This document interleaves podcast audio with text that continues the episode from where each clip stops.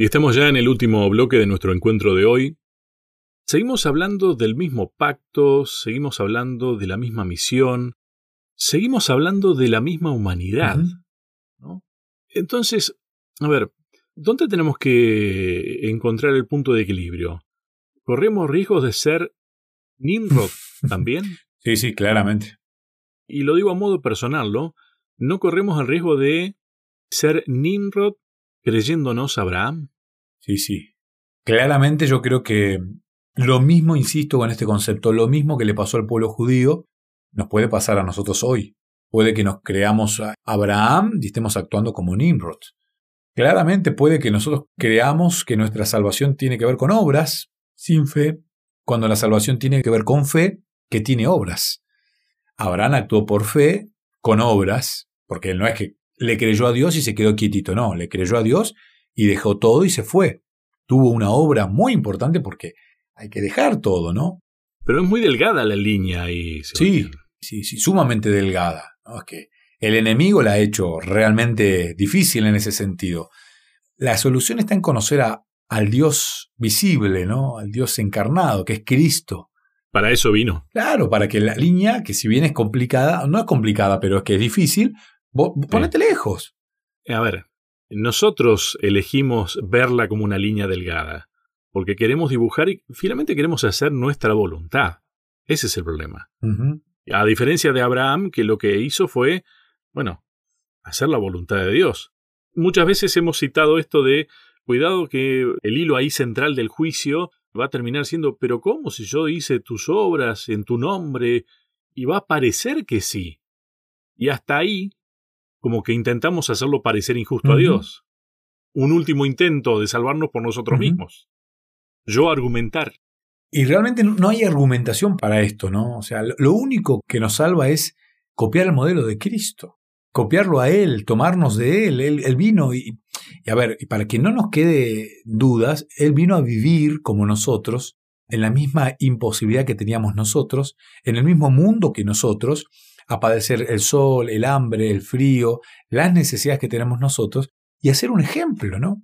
Y claramente en su vida ministerial, en los años que estuvo aquí en la tierra, fueron 33, tres años lo dedicó a...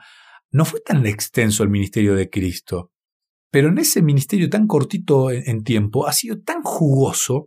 Yo me animo a decir que lo que nos dejó escrito, lo que inspiró en estos evangelistas, en tres que estuvieron ahí de cerca y en un cuarto que se dedicó a investigar, como fue Lucas, es tan rico que nos alcanza y nos sobra para entender la misión que tuvo el Hijo de Dios.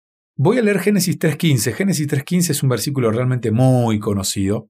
dice, y pondré enemistad entre ti y la mujer, entre tu simiente y la simiente suya. Esta te herirá en la cabeza y tú le herirás en el calcañar. Ya ahí arranca la promesa ya ahí arranca el, desafío, ya ahí arranca la división y ya ahí comienza a quedar bien en claro cuál es la pauta de, este drama cósmico, el gran conflicto, y ahí se empieza a prometer que iba a venir un Salvador, que Cristo viene a cumplir esta promesa, que Cristo viene a, a realmente pisarle la cabeza a esta serpiente, viene a, a destruirlo en el mismo campo de batalla donde Abraham no había podido, y viene con su ejemplo y con su victoria, bueno muchachos, ahora están todos invitados. No, acá ya no hay más judío, no hay más nada, acá griego, este, lo, samaritano, este, de donde sea, ¿eh? de donde sea, están invitados a formar parte de esta gran familia y se nos abre la posibilidad. Ahora, yo quiero decir esto, ¿no? ¿Cuántas veces nosotros nos creemos exclusivos, dueños de la verdad, dueños de la promesa?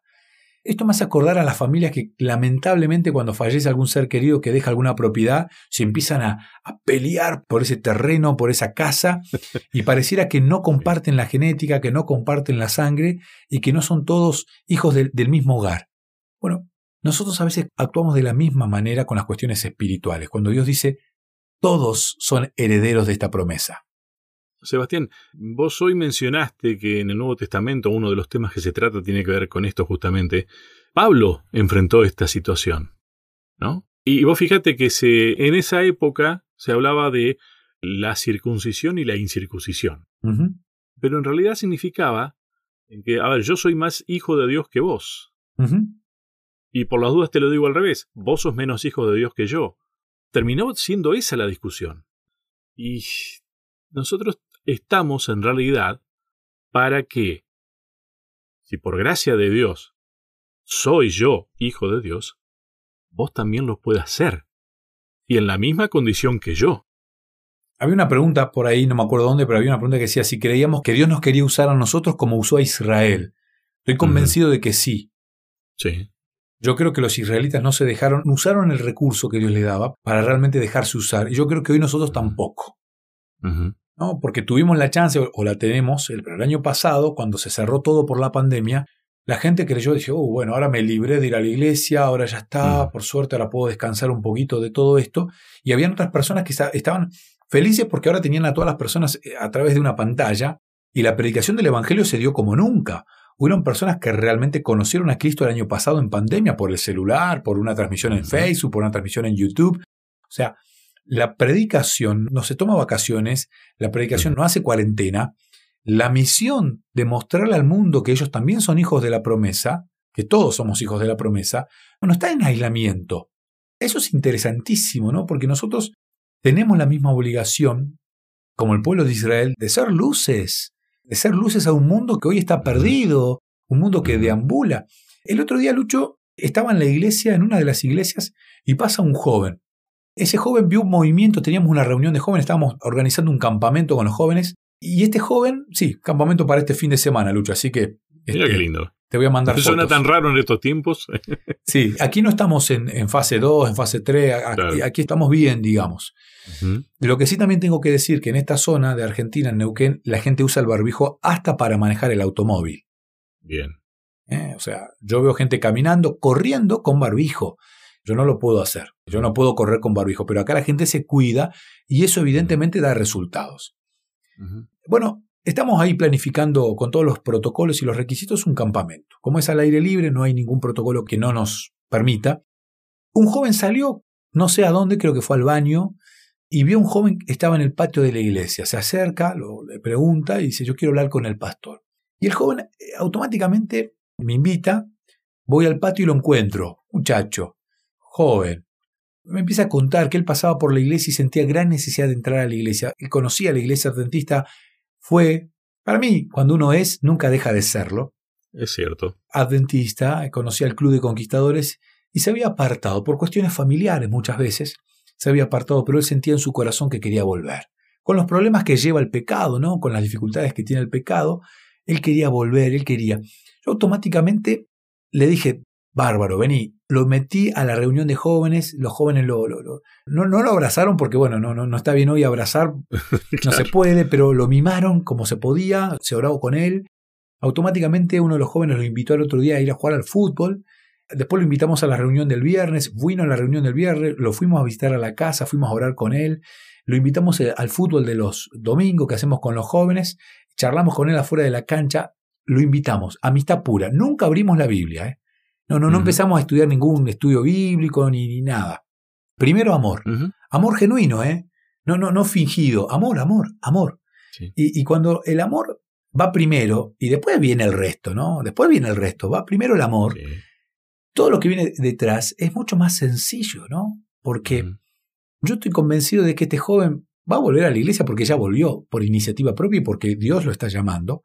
Exacto. Y yo pienso, ¿Cuántas veces nosotros vamos primero con el estudio bíblico, vamos primero con la doctrina, vamos primero con las costumbres nuestras? No, no, no. No se puede hacer esto, no hagas aquello, no acá, primero aquello. Vamos con todo ese, ese argumento, ese premoldeado que tenemos y nos olvidamos de lo más importante, ¿no? Que es el amor. No contamos los pasos como los judíos de la época de Cristo, pero casi, casi. Entonces, nos falta el amor. Cuando el amor, ese que Dios tiene como ingrediente indispensable en su receta, nos abunda, es más fácil hacerle entender al otro que es hijo de la promesa y que es tan merecedor del cielo como soy yo y como, como es todo el mundo. Creo, Sebastián, que, a ver, el hecho de ir, muchas veces como vamos con todos estos errores, es amor. Lo que pasa que nos equivocamos en cómo amar. Y ahí está, creo, el punto en que tenemos que nosotros individualmente crecer y dejarlo a Dios actuar. No ser nosotros los que hagamos, sino dejarlo que sea Dios, el que haga en nosotros, porque es la única forma de amar, verdaderamente amar. Cristo hizo eso. Él dependió plenamente de, de Dios, de su Padre, para hacer el gran sacrificio. El gran ejemplo es Cristo, ¿no? Despojándose de todo, llenándose de amor y vaciándose de todo egoísmo. Nos falta eso. Nos falta despojarnos de, lo que tanto nos gusta, de la comodidad, de, un montón de cuestiones y realmente actuar por amor, este, un amor genuino, porque el amor no se puede fingir. el amor es genuino. Y cuando uno encuentra personas que hoy están necesitando mucho de este amor, realmente es muy sencillo predicar, es muy sencillo hablar de Dios, es muy porque de hecho no hay que hablar, eh, se transmite de otra manera, ¿no? y, es mucho más práctico y más fácil lograr que, seamos este Israel actual, este pueblo escogido actual. Y ahí uno dice, wow, ahora me doy cuenta que soy un real sacerdocio, una persona elegida, una persona escogida. No soy más que el otro, soy exactamente igual, pero ahora con el amor de que viene de Dios, porque es un don de Dios, me doy cuenta de que puedo llegar a otros e invitarlos a que formen parte de esta linda familia y ser todos de alguna manera hijos, hijos de Dios, hijos de la promesa. Una frase que creo que usamos y con esto creo que podemos cerrar. Es Dios el que nos devuelve la identidad. La semana pasada mis hijos tuvieron que ir a renovar el carnet, el carnet no, el documento, perdón, porque se le vencía. Juan Sebastián tenía el que le dieron cuando era bebé y tenía, cumplió siete años y hasta los ocho tenés tiempo y entonces estaba en tiempo, fue a renovar el carnet y él está ansioso de recibir su nuevo carnet, su nuevo documento, perdón, porque viene con una foto no de él cuando era bebé. El, otro tiene una foto de él cuando era bebé. Y él está ansioso, ¿no? De que llegue el cartero golpeando con su documento nuevo. Y el otro ya pidió que lo quiere guardar él de recuerdo. La madre le dijo que no, que el documento es de ella, ella lo va a guardar como recuerdo, le explicó. Ahora yo le veo los ojos a mi hijo y digo, si yo tuviera el mismo deseo que tiene él de recibir mi nueva identidad en el cielo, de que Dios me dé la identidad, o que me cambie la identidad aquí, pero que me dé arriba en el cielo el nuevo nombre, qué fácil sería la vida, ¿no? Este, si tuviéramos la, misma iniciativa. Por eso tantas veces Cristo nos dijo que seamos como niños, que amemos como niños y que tomemos el ejemplo de los niños, que ellos nunca se olvidan que son hijos de, esta gran promesa. Bien, Sebastián, creo que quedó claro. ¿Mm? ¿Próximo tema? Bueno, próximo tema, de aquí a siete días, título La simiente de Abraham. Ya no es Abraham, es Abraham. La simiente de Abraham es el próximo título. Como siempre, un gusto haber podido estar juntos, ¿eh? Igualmente. A cada uno de ustedes, muchísimas gracias y hasta un próximo encuentro. ¿Querés que hablemos un poco más de estos temas? Me encontrás en las redes sociales, en Facebook como Sebastián Martínez, en Instagram como Pastor Sebastián Martínez.